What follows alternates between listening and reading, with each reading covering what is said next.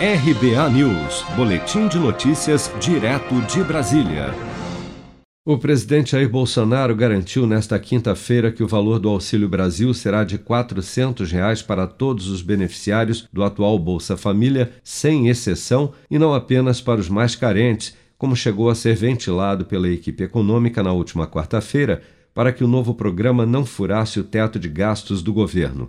A declaração do presidente ocorreu durante a cerimônia da inauguração do ramal do Agreste, na cidade de Sertânia, em Pernambuco, como parte do programa Jornada das Águas para a recuperação de bacias e obras de infraestrutura hídrica em estados do Nordeste. Vamos ouvir. O auxílio emergencial está chegando ao fim. Nós já acertamos o novo valor do Bolsa Família, que chama-se agora Auxílio Brasil. A média, a média do Bolsa Família era de 192 reais. E tinha muita gente que recebia 40, 60, 80 por mês. Nós acertamos que o novo Bolsa Família será de 400 reais. Para todo mundo, sem exceção.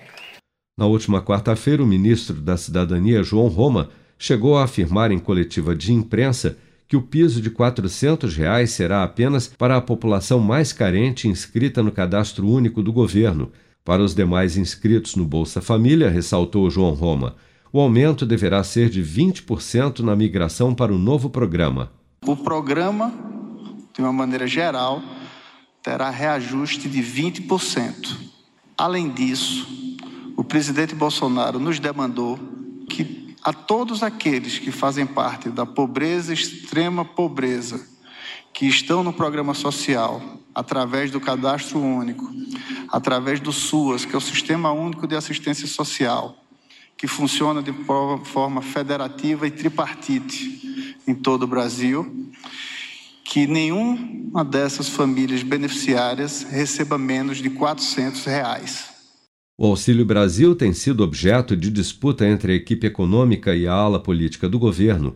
Ministros que pretendem disputar a eleição em 2022, que correspondem a mais da metade do gabinete de Bolsonaro e até ao próprio presidente, querem um valor de no mínimo 400 reais para o benefício. A equipe econômica, no entanto, tenta evitar um aumento excessivo do Auxílio Brasil, de modo que caiba dentro do orçamento e cumpra o limite do teto de gastos do governo. Fato é que essa verdadeira guerra entre a ala técnica e a ala política do governo já fez as suas primeiras baixas na equipe do ministro Paulo Guedes. O secretário especial do Tesouro e Orçamento, Bruno Funchal, o secretário do Tesouro Nacional, Jefferson Bittencourt, além da secretária especial adjunta do Tesouro e Orçamento, Gildenora Dantas, e o secretário adjunto do Tesouro Nacional, Rafael Araújo, pediram demissão nesta quinta-feira por não concordarem com a política de furar o teto de gastos para financiar um novo programa social. Com produção de Bárbara Couto, de Brasília, Flávio Carpes.